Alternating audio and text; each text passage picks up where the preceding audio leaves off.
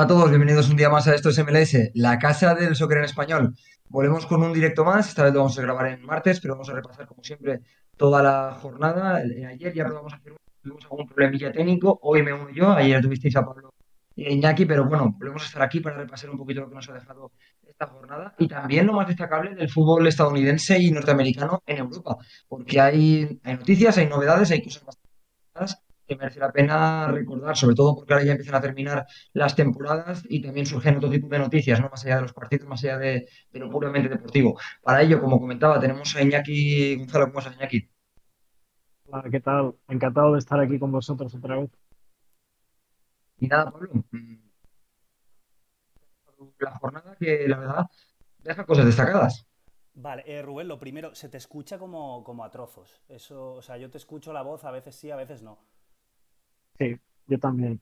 Pues si queréis ir dándole, voy a ver si me agencio unos auriculares, a ver si así sí, se sí, soluciona. mejor. Vale, pues le, le voy dando. Eh, bueno, vamos a ir.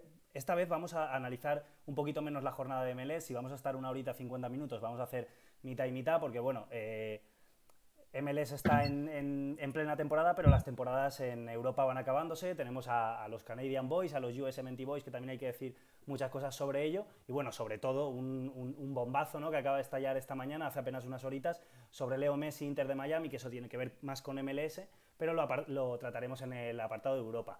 Iñaki, ahora, antes de que venga Rubén, eh, nada, pasar un poquito por encima de la jornada, eh, sobre todo comentar la, la clasificación, porque por primera vez en toda la temporada ha habido un cambio en el liderato en la jornada este, en este caso. En el oeste todavía no, pero bueno, en la jornada este lo que ha pasado es que se enfrentaba Fila Union y se enfrentaba New York Red Bulls, que eran primero y segundo del este. Han empatado y eso lo ha aprovechado CF Montreal, que estaba ahí con la caña de pescar listo, que lleva, creo que son seis partidos sin perder, llevan una racha espectacular.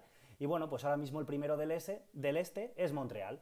En el oeste está el AFC que ha pinchado, eso ha hecho que se apriete un poquito más las cosas en la zona alta del oeste, pero sigue gracias a, la tremenda racha de 13 partidos invictos, los de Steve Cherundolo, que pese a la derrota siguen primeros en el oeste. Entonces, eh, bueno, Iñaki, vamos a ir, lo dicho, un poquito por los partidos. Toronto perdió contra Orlando City, uno de los equipos más competitivos de todo MLS desde que Oscar Pareja cogió la franquicia hace ya tres temporadas y nos vamos a detener un poquito en el Colorado Rapids 0, en el Colorado Rapids 2, perdón, el AFC 0, que es la derrota que yo decía que es por la cual el oeste, la zona alta, se aprieta un poquito.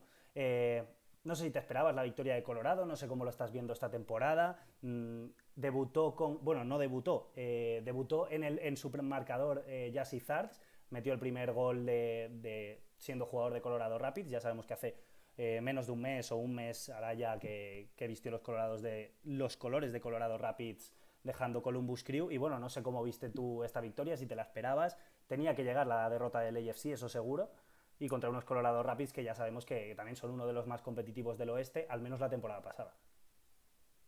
Sí, eh, Colorado, en, mi opinión, es uno de los equipos que, uh, que mejor hace muchas cosas en el juego. Y la verdad es que es uno de los equipos que más me gusta mirar. Eh, lo comento aquí, lo comento en internet, o sea, en, en Twitter eh, también.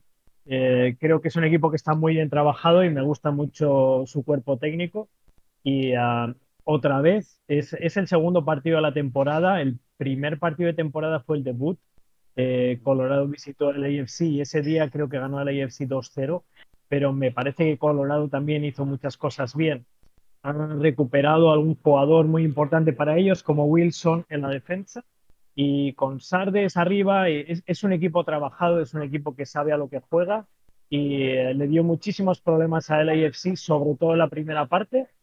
Uh, por fin Sardes marcó el, el, gol de penal y demás, pero me parece que Colorado eh, realmente el año pasado ganó eh, su conferencia porque es un equipo que eso, que, que sabe a lo que juega y que está muy trabajado.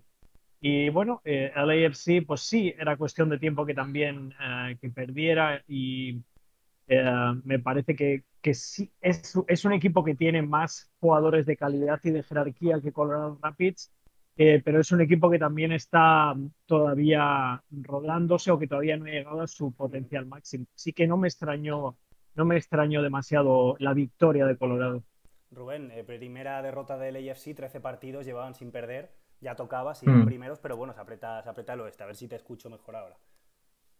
Sí, pruebo a ver si me escucháis, eso es lo primero. Ahora de lujo. Sí. Sí. yo del IFC destacaría algo que venimos comentando varias semanas y es que cuando las cosas han ido bien, ahora en este principio de temporada eh, no se ha dependido demasiado, no se ha visto demasiado a Carlos Vela, más allá de este de arranque, del arranque fulgurante que tuvo, ¿no? Después se, se diluyó un poquito y tampoco se le está viendo ahora en la derrota, ¿no? Ahora llega esa primera derrota, es lo que dice Iñaki, es totalmente lógico, ningún equipo va a ganar todos los partidos, pero tampoco se, le vio dar un paso adelante, ¿no? Cuando quizá el equipo necesitaba ganar por nombres, ¿no? Eh, hay veces, yo, siempre lo digo, los, los, campeones, los equipos que quieren estar arriba, tienen que ganar siempre, cuando juegan bien, cuando juegan mal, cuando hace sol y cuando llueve. Entonces, en este tipo de partidos, quizás en los que necesita un nombre, ¿no? Que evidentemente puede ser Carlos Vela, para dar ese paso adelante y y darle al equipo lo que necesita incluso en días en los que no le salen las cosas. Entonces, eh, no pasa nada, lo que decimos, eh, trabajado echar un duro igualmente, es, puede ser anecdótico, va a continuar estando muy arriba el IFC, pero si a la larga quieres seguir peleando por Supporter Shield, si quieres ser uno de los equipos destacados de la temporada, esos nombres potentes eh, se tendrán que notar sobre todo en días como, como partidos así, ¿no? Y bueno, Rubén, eh, lo comentaba ayer con, con Iñaki, eh, que bueno, era, es curioso, ¿no? lo de Austin Trusty, ¿te acuerdas, Iñaki? Que bueno, eh, sabemos que lo tendremos a final de temporada en el Arsenal. Y ayer, bueno, pues fue man of the match, eh, ganó Colorado Rapids, se metió por primera vez en la temporada gracias a esa victoria en playoffs. Y además él se graduó de su bachillerato de ciencias, o sea que fue un día redondo para Austin Trusty, un jugador que, bueno, lo comentamos también ayer Iñaki un poquito, pero, pero que quién sabe, ¿no? Si puede ser uno de los posibles sustitutos en la cabeza de Berholter de, de Miles Robinson.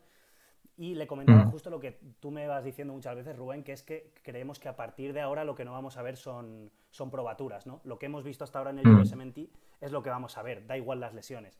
Y parece que Austin Trusty no entra, ¿no? Pese a que es un jugador que vamos a ver en el Arsenal prontito. Luego decía Iñaki que a lo mejor no lo veíamos en el Arsenal, que a lo mejor es un escalón, pero bueno, eso ya, ya mm. lo veremos. Ahí el tema, Iñaki, es que eh, Trusty cambia un poquito de estatus y es un tema que venimos hablando Pablo y yo estas últimas semanas, que parece que a Berhalter le cuesta más confiar en los futbolistas de más de 22, 23 años que aún están en MLS. Quizá en los jóvenes de Europa, en los veteranos de Europa, en los veteranos de MLS, pero ese futbolista perfil Mihailovic, quizá de esos 23, 24 años que está en MLS, parece que le cuesta un poquito más a...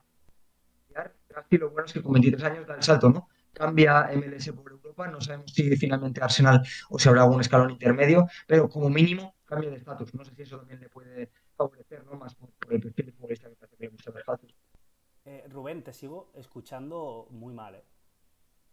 No sé si es por. Sin auriculares está bien.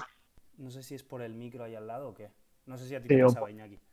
Sí, sí, pero he escuchado eh, lo que comentaba eh, ya, espero que, es difícil para mí eh, imaginar que, es un factor tan decisivo la edad, ¿no? Cuando estamos mm. hablando todavía de un jugador de 23 años. Eh, me, cuesta pensar que esa pueda ser la razón. En 2026 va a tener 27 años, va a estar en el mejor momento de su carrera. Eh, lo mismo que Mihailovic. lo que comentaba ayer con Pablo es que, en mi opinión, es, es un perfil que falta eh, por algo muy básico, es un central zurdo natural y el Yosemite no tiene centrales zurdos en los que confía, eh, no confía en John Brooks, no le ha dado demasiada continuidad a Tim Ream, es decir, que no confía tampoco en él y me parece un jugador que muy interesante. Realmente es una, al final son cuestiones de gustos y de llevar a otros jugadores, confiar en ellos y empezar a, a enseñar los conceptos claves pero es un jugador que en el sistema de Colorado tiene una importancia brutal. Es un jugador que aparece en la construcción, que aparece y continúa prácticamente hasta el box rival ah, y tiene que defender con espacio, tiene que correr hacia adelante, correr hacia detrás, que es algo de lo que quiere hacer Berhalter, que tenga centrales móviles. Así que me parece un poquito intrigante o no tengo una razón por la cual él no acaba yendo nunca a la, a la selección y puede ser lo que estáis diciendo, que ahora ya no es momento de probaturas y lo considere para el ciclo posterior. Eh, y Arsenal no creo que juegue en Arsenal y eh, directamente. Uh, y supongo que irá a préstamo en algún lugar, pero si le dan la chance, pues no sé si está preparado para ella, la verdad, pero me parece un jugador muy aprovechable y que va a echar en falta muchísimo Colorado y, y la liga desde mi punto de vista. No sé si quieres tú comentar algo, Rubén, sobre eso. Pasamos al siguiente partido. Bueno, que estoy de acuerdo con Iñaki en, en la descripción, digamos, del perfil de futbolista que es Trusty y eso me parece muy interesante, lo de defender tan arriba, que es capaz de, atacar en campo rival, de, darle contenido al juego ya desde campo rival, ¿no? Eh, a la circulación, que es capaz de defender con muchos metros en su espalda, y eso siempre es súper interesante en un defensa. Y luego sí, eh, lo que comenta Iñaki, eh, no tenía hueco para William Saliba, por ejemplo, que hace poco diría que fue nombrado a la Liga Francesa, si no tiene así, Trasti lo va a tener complicado, pero bueno, luego en las en las direcciones deportivas y en las planificaciones nunca se sabe, ¿no? Muchas veces a lo mejor hay una venta inesperada, puede haber un hueco, pero bueno, si no, como mínimo, un salto importante. Aunque ahora no vaya directamente al Arsenal, que es importante que un equipo eh, grande le decida sobre su futuro y, le busque una salida porque desde luego le tendrán en cuenta. Ya veremos porque yo ahora mismo desconozco los centrales que tiene el Arsenal, entonces bueno, todo se terminará viendo, además ya es nueva temporada para el Arsenal, veremos.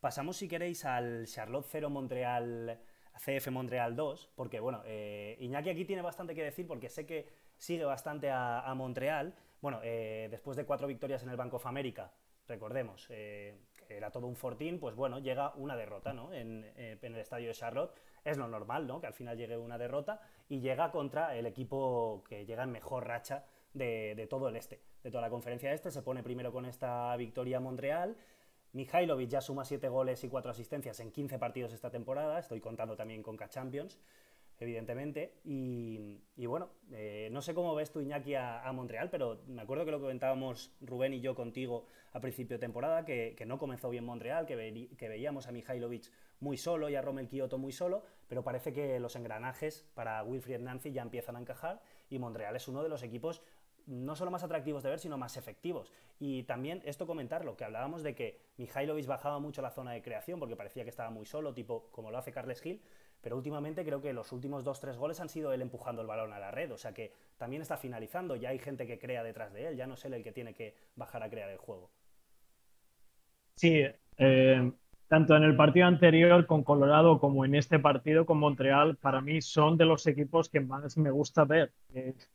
Ah, por, en el caso de Montreal, realmente es un equipo que lo basa todo en su ataque organizativo y creo que lo tienen muy trabajado desde el principio de temporada, desde la temporada anterior. Eh, tienen mucha confianza en lo que hacen, tienen margen de mejora sin el balón, por supuesto. Y creo que lo único que les ocurría al principio de temporada es que decidieron hacer rotaciones y no tienen un fondo de armario tan profundo como el de Seattle Sounders, por ejemplo. Ah, en, en ese sentido, por ejemplo, New York City decidió básicamente no rotar y más o menos sobrevivió en las dos competiciones, pero creo que es lo único que le ocurría a Montreal Impact, eh, que cuando tenía que, rotar a Mihailovic, cuando tenía que rotar a Kyoto, cuando tenía que rotar a Wanyama, al que no ha rotado, eh, y, eso ha hecho que, acabara pues fundido, eh, pues sufría mucho. Pero ahora que vuelven esos jugadores, eh, pues sí, es un equipo, como tú has dicho, es una buena representación el hecho de que un jugador como Mihailovic acabe básicamente dando un pasecito a la red, porque el equipo juega así. El equipo cuando empieza a mover el balón y empieza a romper líneas, eh, es un equipo que es capaz de, marcar goles de esos que te ponen en Twitter, 25 pases y, pasecito a la red, ¿no? Es un equipo de esos.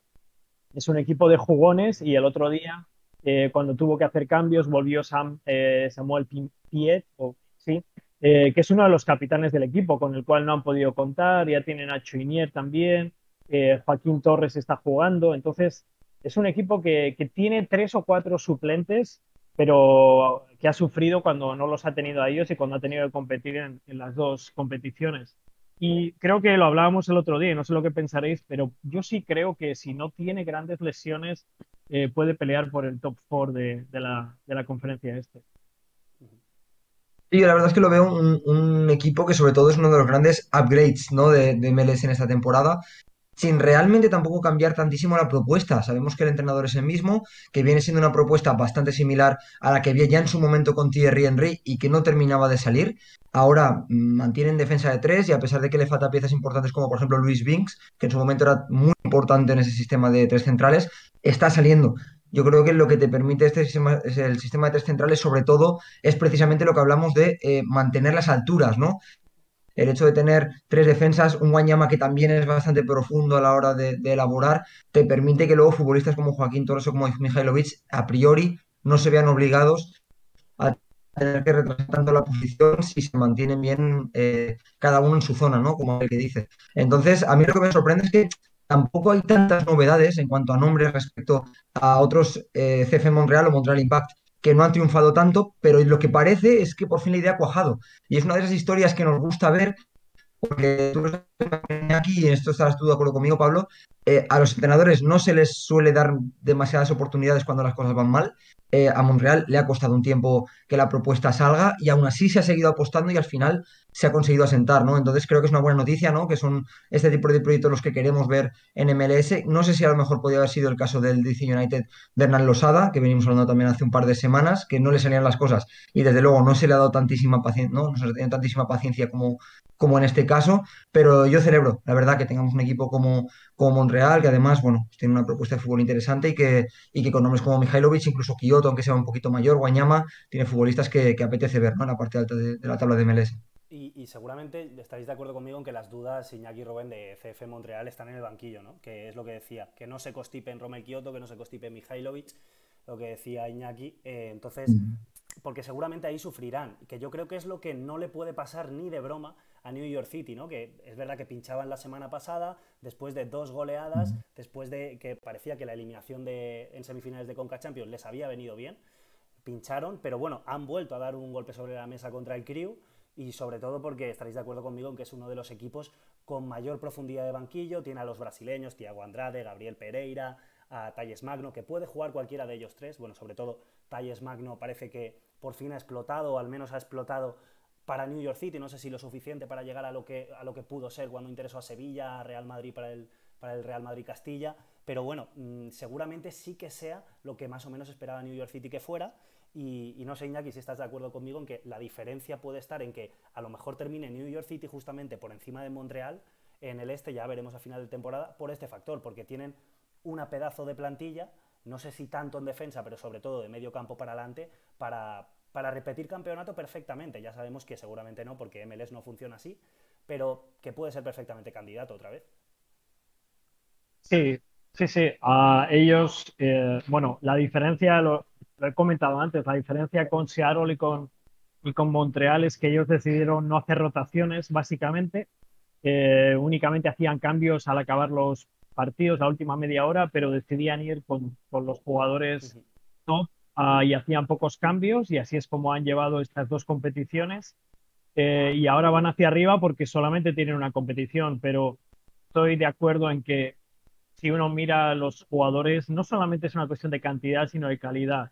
La jerarquía que tienen 5, 6, 7, 8 jugadores de New York City no la tiene Montreal. Tienen dos o tres jugadores de esa jerarquía ah, y es eh, más o menos el mismo caso de Sounders. Tienen eso, 5, 6, 7, 8 jugadores que eh, son, te hacen la columna vertebral para cada partido, ¿no? En la defensa Callens, eh, incluso Chanot también, pero sobre todo en el medio del campo, los que, los que hacen que el modelo de juego y la idea de juego se dé cada partido en New York City, pues están siempre ahí, ¿no? Morales, Maxi, eh, Santi Rodríguez que ha dado el paso adelante, como has mencionado, los jugadores arriba, Tati, Tiago Andrade que está jugando fenomenal, Talles, tienen, y bueno, y luego los, los americanos, los estadounidenses, Kieron Parks, uh, bueno, Acevedo, uh, tienen, tienen mucho, ¿no? Y sobre todo es eso, es la columna vertebral, los jugadores del, del Sonar Channel, del canal central, que hacen que New York City, pues eso, eh, sea un equipo muy confiable y que, va a seguir ganando como está haciendo ahora. Yo como detalle a destacar, Pablo, eh, el hecho de que Maxi el otro día jugó un poquito más eh, doble pivote, más bien en la base, del centro del campo, que es una cosa que, aunque cuando juega un poquito más adelante termina siempre bajando a recibir la bola, su posición original suele ser un poquito más adelantado, ¿no? Más cerca de la media punta o del interior avanzado. Entonces, verle ya directamente en la base fue interesante, compartiendo eh, doble pivote con Keaton Parks, y eso incluso permitió dejar a Morales en, en banquillo, ¿no? Eso creo que nos dice dos cosas. Una, que Maxi quizá está ya adaptando su posición también a, otra edad, a otra etapa de su carrera, y luego que Keaton Parks se está haciendo de verdad con un, con un puesto. No, parece que esta temporada ha dado un pasito adelante, parece que es un poquito más fijo en las alineaciones y yo también lo celebro porque la verdad es que es un centrocampista que a mí en lo personal me gusta bastante, Keaton Parks. Así que, bueno, interesante como mínimo por dejar ese apunte, ver a Maxi ya definitivamente en la base y ver que Keaton Parks está, se está asentando, ¿no? Digamos, en el 11. Entonces jugó, jugó Maxi con, con Keaton. doble pivote, ¿no? Es que yo eh, lo leí, leí, ¿no? Pero me parece viendo al equipo desde el principio de temporada, me parece que tenía que llegar esto. ¿Por qué? Para mí, no vi cómo, cómo funcionó el otro día, pero para mí es porque el equipo, que hay algo que le falta a New York City, es, eh, digamos, más presencia en el área, eh, es más finalizaciones, más carreras sin el balón, desde mi punto de vista. Entonces, Maxi Morales ya jugaba así, ¿no? Él ya jugaba mm. retrasándose para mm. hacer todas esas cosas y lo que consigues retrasando a Maxi es meter otro jugador consistentemente, ¿no? Como hicieron con, eh, o sea, con Tiago, con eh, Talles, con Santi, que ya está jugando más arriba. Entonces, me parece que es una opción que me alegro de que esté ocurriendo porque creo que mm. ya empezaba a ser necesario. Eh, y ya, me parece fenomenal. Y que es una noticia muy positiva que Alfredo Morales, que es pilar fundamental del centro del campo, pueda ser banquillo y aún así saques el partido adelante. Que jugadores como Maxi Morales asuman que a lo mejor ya están llegando a una edad en la que tienen que tener un rol más secundario y que cuando se, se apuesta por ellos se les pone fuera de su sitio, lo asumen y no solo lo asumen, sino que lo hacen muy bien.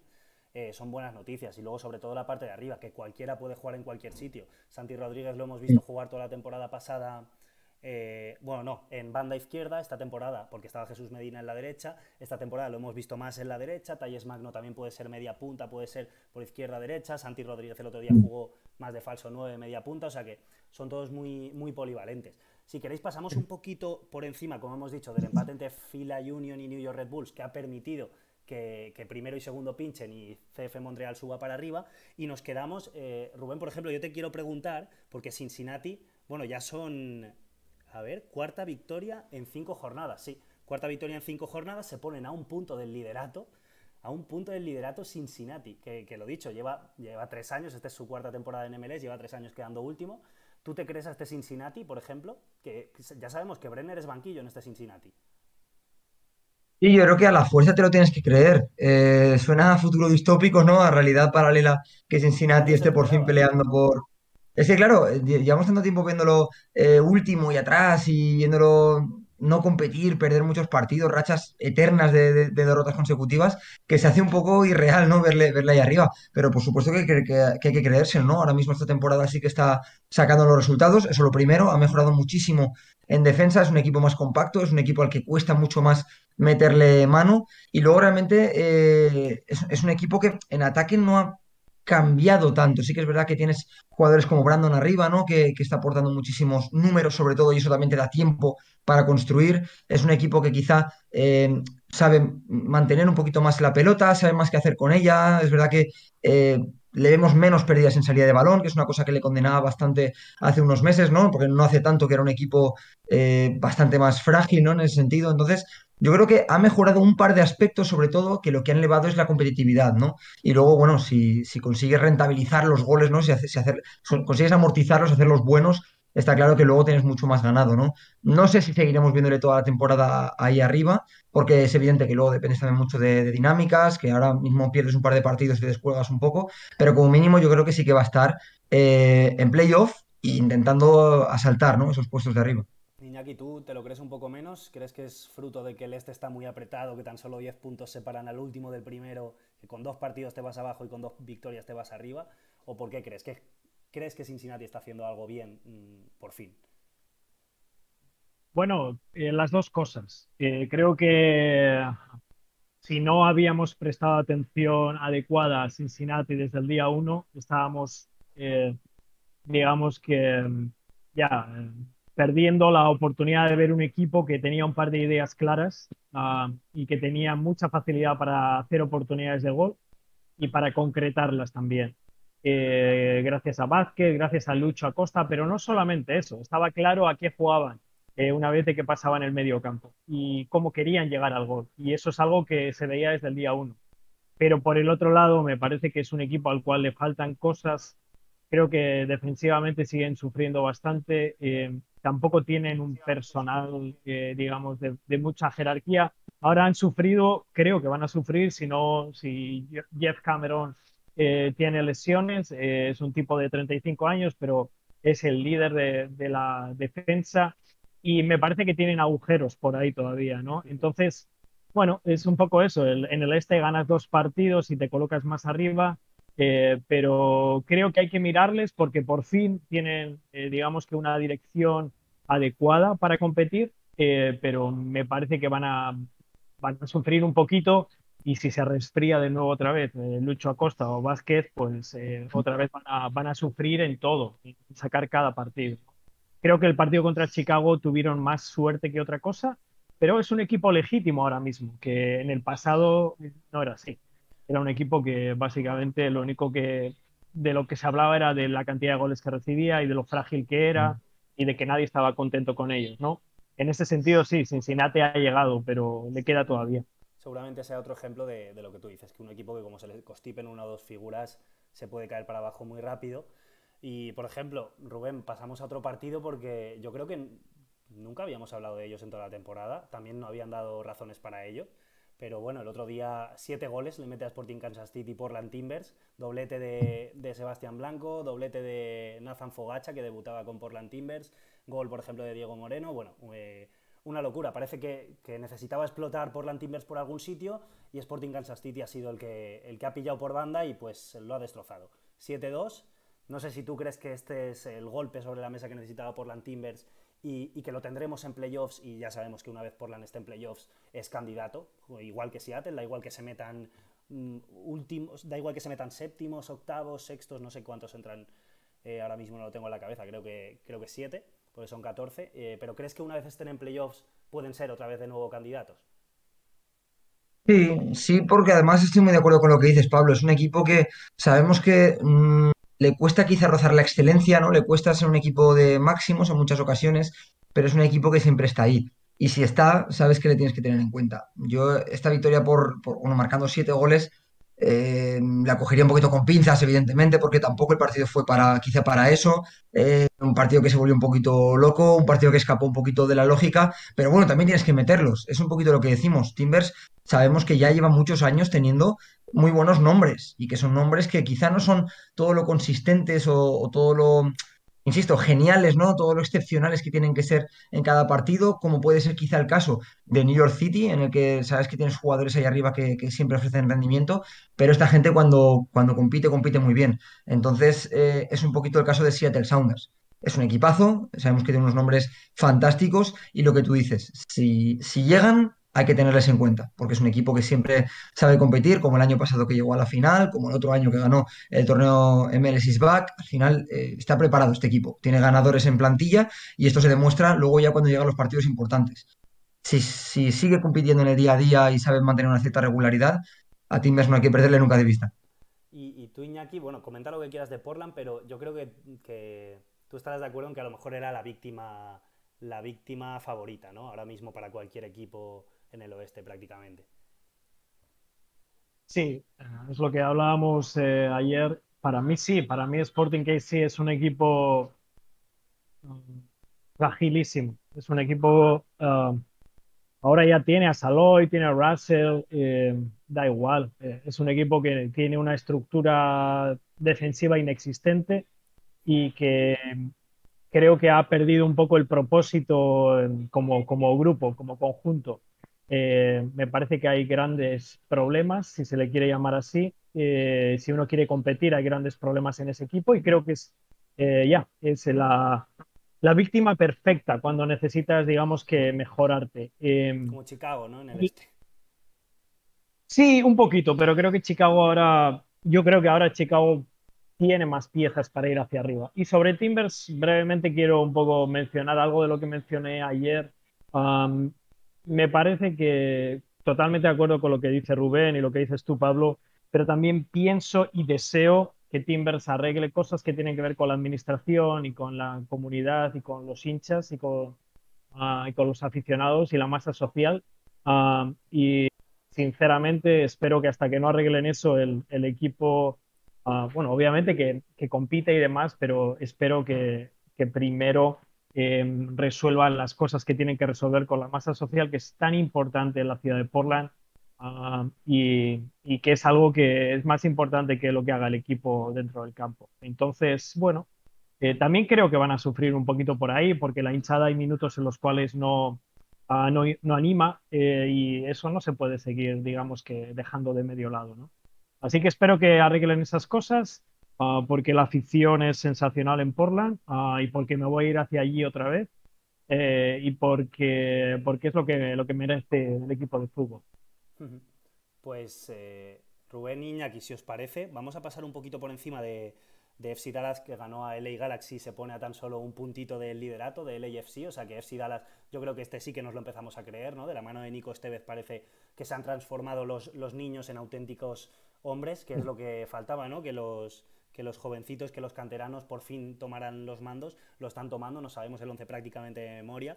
Pasamos un poquito también por alto del empate a dos entre Atlanta y New England. Bueno, yo creo que destacar el golazo de Tiago Almada y la asistencia que le da Luis Araujo, Tiago Almada, que parece que está tomando esas riendas de, un Atlanta que sí que es verdad que no termina de convencer absolutamente a nadie. Lo comentaba ayer con Iñaki, que bueno, Atlanta United al final toca, llegará un punto en el que no te lo creerás. Ahora te lo sigues creyendo por todo lo que hizo en 2018, porque todos los años tiene un proyectazo, tiene jugadorazos, mete mucho dinero al proyecto, pero llegará un punto en que como siga así, te lo tendrás que dejar de creer. Y si os parece, nos quedamos en la victoria de Seattle, que por fin parece que, bueno, después de la resaca de Conca Champions, una resaca muy positiva, porque terminaron siendo campeones 22 años después, devuelven la, la corona MLS de, de, la Conca Champions. Victoria 3-1 sobre Minnesota United. No sé si, si piensas tú, Rubén, que esto ya, de aquí en adelante, vamos para arriba. Nico Moreno está de acuerdo contigo en que van a ser campeones de MLS Cup. Ya sabemos que Nico Moreno siempre piensa que Seattle va a ganar, eso sí que es verdad. Y a veces acierta, oye, porque mira que son varias MLS Cup ya las, de Seattle Sounders. Pero él dice que este año había eso, el doblete mágico, dijo él en el vídeo. Yo me niego a pensar que no vayamos a tener a Seattle Sounders de aquí a unos meses como no solo candidato, sino incluso hasta favorito para el MLS Cup. Primero porque fue mi predicción, fue mi, fue mi campeón cuando hicimos tú las predicciones, entonces me tengo que mantener, aunque sea por, por coherencia. Y después porque, insisto, por, por contexto, por proyecto, me niego a pensar que no vaya a ser así. Venimos de un Seattle Sounders que la temporada pasada tuvo un montón de problemas, se lesionó incluso Frey, se lesionó hasta, hasta el portero, eh, no estuvo Morris, tocó cambiar ese 4-2-3-1 tan inamovible para Smetzer, tocó meter una defensa de 3 y aún así el equipo llegó a playoff. Luego se cayó como se cayó, porque también fue una cosa inexplicable, pero el equipo llegó a playoff Sí, con aquel partido inexplicable en el que Real Salt no disparó a puerta, en fin.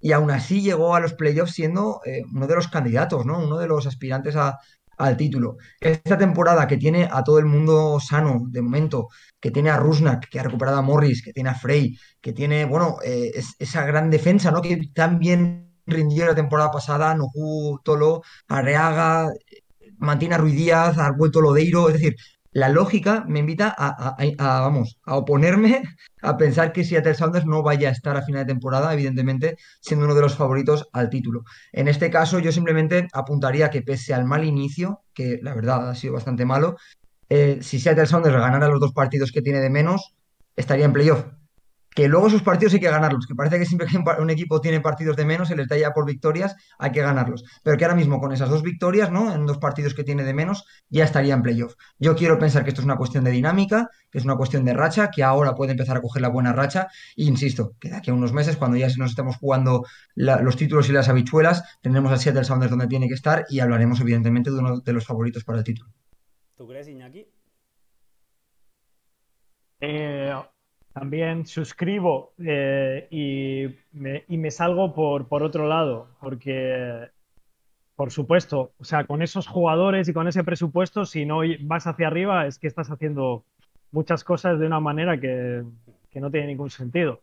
Ha mencionado Rubén y me ha traído a colación el, el playoff contra el partido contra Real Salt Lake y eh, por el otro lado, quiero decir que Real Salt Lake está haciendo una temporada excelente y Real Salt mm. Lake sí que no tiene prácticamente adiciones y está jugando con jugadores que son, eh, digamos, el, nivel más bajo de la liga. Entonces quiero aprovechar para... Y se para, además. Por supuesto, eso es, para hablar bien de que... Porque obviamente que uno tiene que manejar el, digamos, el talento y todas estas cosas, pero es mucho más fácil sacar resultados con los jugadores que tiene Seattle Sounders, eh, que estaba mencionando Rubén y que conocemos todos. En cambio, hay otras, otras franquicias y ahora están llenando el estadio, ahora están haciendo también, de nuevo, ha habido un cambio de la administración y parece que vuelven eh, los aficionados, pero el equipo es un equipo que hay que mirarle, hay que mirar los nombres que tiene, o sea, y aún así están compitiendo, tienen una idea de juego muy defensiva bueno, muy de protegerse, pero me parece que no hemos hablado de ellos y quería mencionarlo. De lo que ha dicho Rubén estoy completamente de acuerdo. Seattle va a estar ahí, antes o después. A no ser de que se le lesionen otra vez siete jugadores, porque, porque tienen la afición, tienen, tienen el talento y, tienen también eh, una idea de juego. Así que sí, estarán ahí. Pues chicos, si os parece, para estos 20 minutitos que nos quedan, vamos a hacer una, transición dulce de MLS a Europa y vamos a, con un tema que junta las dos, ¿no? Que es este rumor que ha salido. Bueno, Alex Kandal, el periodista, lo da prácticamente por cerrado. De hecho, él dice que la fuente cercana con la que ha hablado ha visto hasta el contrato, que ya está redactado el contrato. Estamos hablando de Leo Messi. Estamos hablando de que en esta supuesta teoría, en este supuesto caso, la Leo Messi le quedaría un año en el PSG y tras esa temporada, a mitad de temporada 2023 en MLS, llegaría Inter Miami, no solo como jugador, sino también como copropietario. Adquiriría un 35% de la franquicia, sabemos que Messi tiene casa en Miami, sabemos que le encanta Miami, entonces... Sé, Iñaki, que a ti te gusta un poquito menos los rumores, eh, pero bueno, yo creo que a este rumor, cuando algo se asegura tan firmemente, sobre todo algo que también tiene cierta lógica, ¿no? Porque yo a Messi tampoco me lo imagino dos temporadas más en el PSG, no sé por qué bueno, que se asegure de esta manera tan tajante que Messi lo vamos a tener en MLS, lo vamos a tener en Inter Miami. Cuando se confirme ya haremos un vídeo, haremos una celebración, pero eh, Rubén, por ejemplo, ¿a ti qué te parece esta noticia? Súper interesante. Claro, me parece súper interesante por lo que implicaría ¿no? en, la liga. Eh, yo creo que a nivel deportivo Messi en verano 2023, ¿no? O en esta temporada que viene seguirá teniendo un rendimiento fantástico para MLS, a priori, aunque su temporada en París no ha sido la mejor. Y yo luego sí que, eh, como ahora tampoco se puede hablar demasiado, porque falta ver que se concrete, que se den los detalles, eh, faltaría ver qué implicaciones tiene para MLS y sobre todo para Inter Miami, porque eh, Inter Miami se le ha vinculado mucho tanto a Messi como a Luis Suárez, como incluso a Antoine Grisman en su momento cuando dijo que le gustaría ir a MLS. Entonces, no sé si el, desembarco de Messi en Inter Miami podría traer consigo otros futbolistas que no solo ya se les ha vinculado a la franquicia, sino que encima tienen una relación personal, digamos, ¿no? Con Messi. Quizá facilitaría, ¿no? Ciertas incorporaciones. Entonces, lo que sí que me resulta muy interesante es ver cómo puede condicionar Messi, eh, a través de ese 35% de, de, propiedad de Inter Miami, la dirección deportiva, ¿no? Los fichajes, qué jugadores de Europa pueden venir, qué compatriotas de Messi, jugadores argentinos que quizá también estén en, un momento en el que quieren ir a MLS. Eh, no es solo que llegue Messi, sino que seguramente ese 35% luego tendrá muchísimo peso a la hora de, confeccionar plantillas y de que vengan no, como mínimo nombres interesantes. No sé si lo que necesitará específicamente Inter Miami, pero sí nombres que pueden ser muy interesantes de cara al ruido mediático. Exacto, de cara al ruido mediático. entonces, hay hay, cosas que tenemos que explicar y vosotros sobre todo, ah, pero bueno, yo también eh, cuando hablo de MLS que tienen que ver con la liga y es como volver a explicar muchas cosas y volver a justificar eh, muchas cosas y van a volver otra vez un montón de narrativas de jugadores como ahora Chiellini, eh, como Douglas Costa y, y bueno, el caso es que si viene Messi y además, y esto seguramente es así porque seguramente vosotros también lo habéis escuchado no solamente es Messi, como dice Rubén, sino que la idea es que venga ya Luis Suárez, eh, que venga Leo, incluso que vengan luego Jordi, Busi. Es como un grupo de amigos que van a ir a jugar, compran el club y se ponen a jugar. Ah, pero se ponen a jugar en qué condiciones. Entonces, eh, por un lado, sinceramente, para lo que tiene que ver con el rendimiento de la liga, para lo que a mí me interesa más, para lo que tiene que ver con el espectáculo futbolístico y el rendimiento futbolístico no creo que sea positivo, porque no viene solo Leo, vienen todos los demás y hablan así, de esa manera, ¿no? Compramos el club, entonces por eso están, eh, desde hace tiempo hay periodistas que dicen van a venir Leo, Luis, etcétera, etcétera, porque compran el club. Entonces, ¿qué supone esto? Pues bueno, eh, pues eh, a corto plazo no supone nada bueno para mí. A medio largo plazo, si realmente ellos quieren quedarse y quieren construir un proyecto, por supuesto, hombres de fútbol que quieren hacer cosas de fútbol no me parece mal, pero a corto plazo, Inter de Miami, ¿qué ha sido hasta ahora como franquicia? Un lío, que no hay manera de explicar futbolísticamente, para construir el estadio han estado un montón de años. Entonces, eh, y ahí hay gente en esos proyectos, hay academias, hay entrenadores, hay clubs, hay un montón de talento alrededor de Miami, en Florida. está Inter de Miami, em, digamos que mejorando ese proyecto que hay ahí. Eh, se van a poner a pensar con ese 35% en, en las academias, en los jugadores de ahí. Ah, no sé, eh, lo que parece es que es un grupo de amigos que quiere acabar su vida deportiva en Miami, que realmente es un lugar al que va todo el mundo a retirarse. Dicho lo cual, eh, pues eso, eh, hay que ver qué es lo que ocurrirá. Pero así de primeras, este desembarco de yo compro el club y nos ponemos a jugar, pues me parece un poquito, un poquito flojo uh, como, como proyecto deportivo. Yo, yo en ese caso creo que, ya por, por cerrar este tema, eh, yo creo que algo tiene que decir Don Garber, porque ya sabemos que MLS funciona como un conjunto, más que como en otras ligas, ¿no? Eh, funciona como un conjunto y yo creo que todo pasa, todo pasa por él, él lo supervisa, al menos es desde mi punto de vista lo que, lo que me parece, creo que es así, que es una de las ligas que funciona más como conjunto, ¿no? Como empresa. Entonces seguramente ahí algo se asegure Don Garber. Eh, si no queréis comentar nada más, como sé que Rubén se tiene que ir ahora en 10-15 minutillos, vamos a pasar por, por, otras cositas destacadas de Europa, lo comentábamos ayer Iñaki y yo, pero para que quede en el podcast dicho, Rubén desciende el Venecia, desciende ya Luca Busio a la Serie B.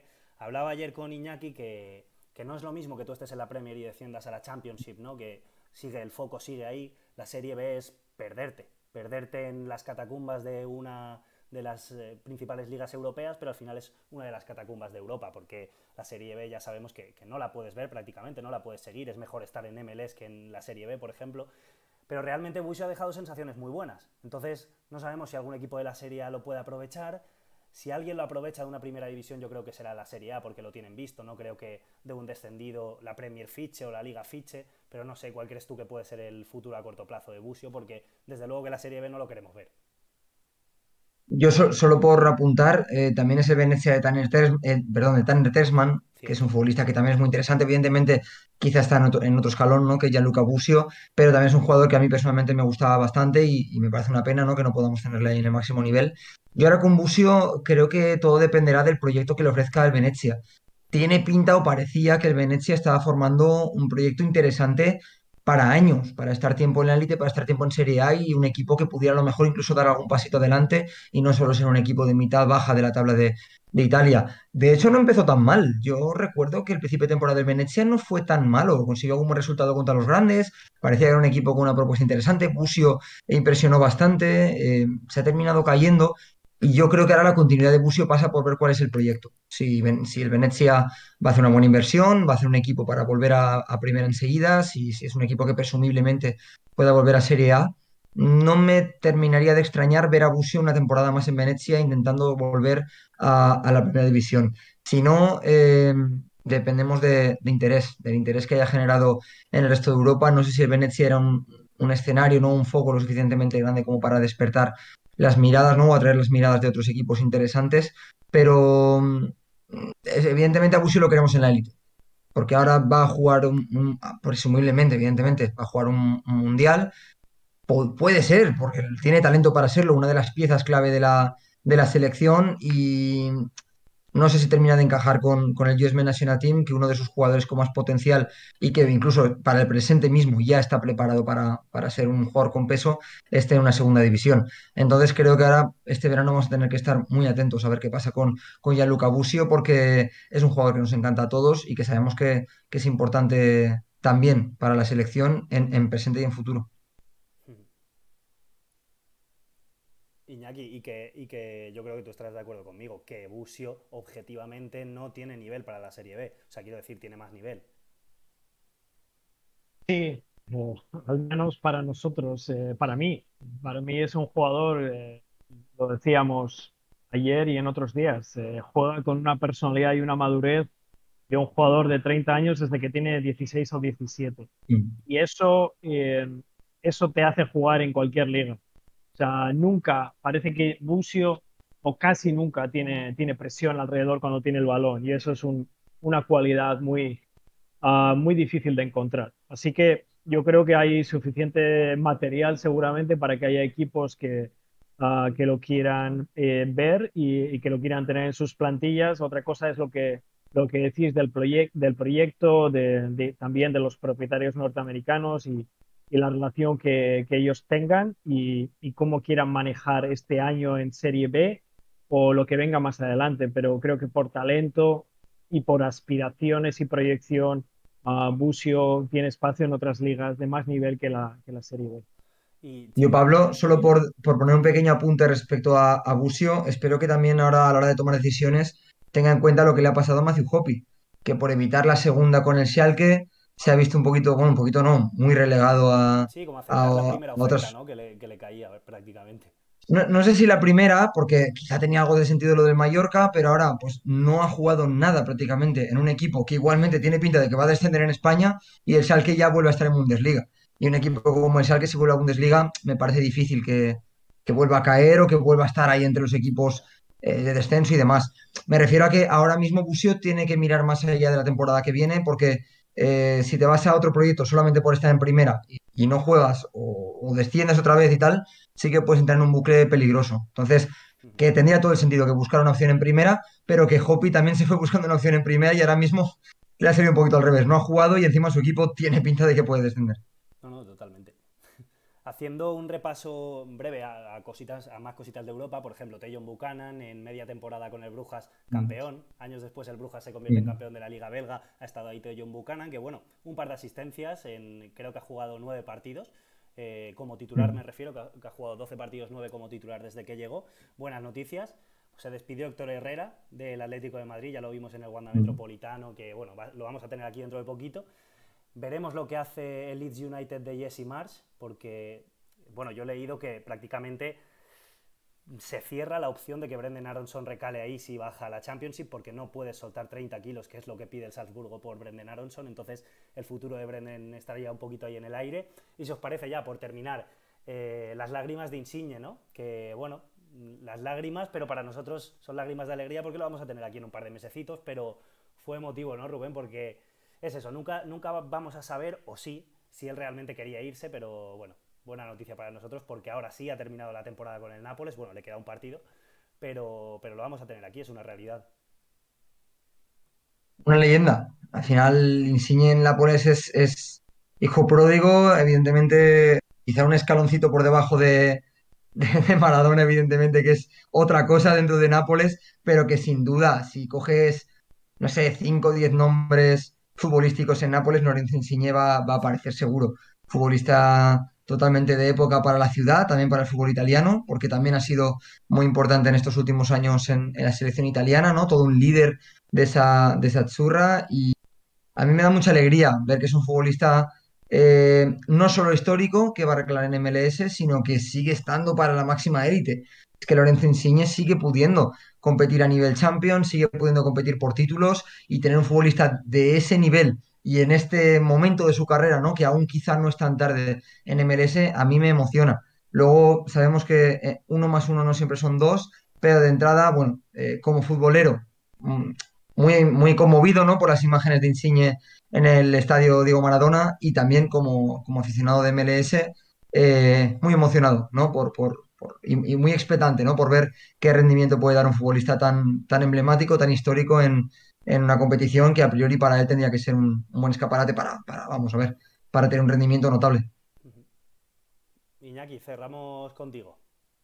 Sí, creo que en la misma línea que, Rubén y lo hablamos ayer, Pablo, es un poco sentimiento agridulce porque, porque Insigne es, eh, lo que ha dicho Rubén, ¿no? Para mí representa un poco a la ciudad de Nápoles eh, y no solamente al equipo, ¿no? Eh, ya no es, es una cuestión social. Entonces, eh, pues bueno, lo de One Club Man no se da con él y por ese lado me da un poco de tristeza, ¿no? por el otro lado, en el caso de, de MLS y lo que puede representar para Toronto es sensacional eh, leí hace poco que el estadio últimamente no se llena tanto como ellos quisieran, uh, pero bueno, para lo futbolístico, eh, para mí Toronto es un, también es un proyecto que me gusta mucho y en el que hay un montón de jugones y ya meter ahí a Insigne, pues eso, uh, creo que lo que el público y nosotros eh, vamos a ver con, con, Toronto en el campo, eh, ojalá que también con un par de piezas más en, que, que puedan ayudarles en defensa, pero creo que va a ser muy bonito y eh, porque hay un gran entrenador desde mi punto de vista también. Así que ya, es un poco agridulce eh, por lo que supone, pero ese sí que es un, es un fichajazo, ese sí que es eh, rendimiento. eh, bueno, obviamente que es no, uno más uno no son dos, pero Insigne va, va a liarla y va a liarla con un grupo de jugones también. Entonces, fenomenal, ¿no? Ahí no es Insigne que dice, ok, me llevo tres o cuatro colegas del Napoli y vamos a ver lo que hacemos aquí. Eso es, es fenomenal para Toronto. Es un proyecto de ya que tenemos muchas ganas de ver inmediatamente en el campo, sin duda, sin duda. Y nos vamos a beneficiar todos. Highlights, rendimiento, Toronto, la liga, yo creo que sí, es, es, es 100% beneficioso para MLS.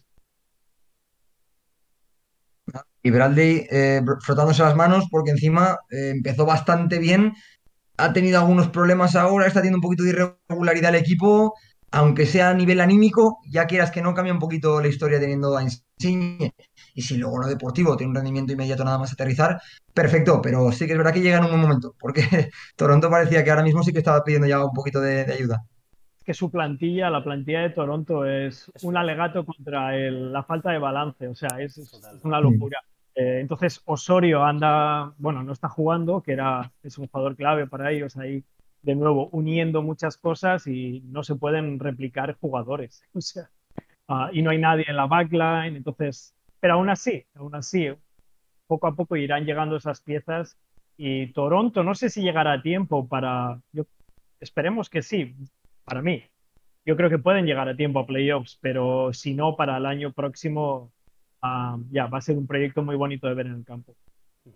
Un proyecto muy interesante que ya lo hablábamos antes de que empezara la temporada y que ahora mismo, que parecía que no iba a llegar nunca a este momento, Insigne ya se suma dentro, muy bien, dentro de muy poquito y, y desde luego que lo convierte en uno de los proyectos más interesantes de la, competición. Vamos a dejarlo aquí. Muchas gracias a los que habéis estado al otro lado siguiendo el directo, también a los que estéis viéndolo en YouTube o escuchándolo a través de Spotify o de Evox. Eh, ya sabéis que vamos a seguir haciendo este tipo de directos todas las semanas para repasar no solo lo que deje la jornada de MLS, sino también las novedades de del fútbol norteamericano en Europa. Y nada, Iñaki, me despido de ti. Muchas gracias por estar un día más con nosotros. Pues muchas gracias. Me, a- me alegro que el, el problema técnico de ayer supo- eh, supusiera que, que hacemos esto contigo. Ah, estuve muy emocionado, un poquito preocupado por lo de Villarreal, pero creo que fue buena experiencia para ti. Y, y nada, como siempre es un gusto estar con vosotros, chicos. Gracias a vosotros. Para quien no lo sepa, ahora son fiestas en Villarreal, así que también tenemos por ahí eh, momento de disfrute, aunque el equipo nos está dando un par de, de sustos. Pero bueno, lo dicho, muchas gracias a los que estáis al otro lado. Eh, nos vemos en los próximos directos, nos vemos el lunes que viene seguramente con más MLS y ya sabéis, si os gusta el soccer, esta es vuestra casa.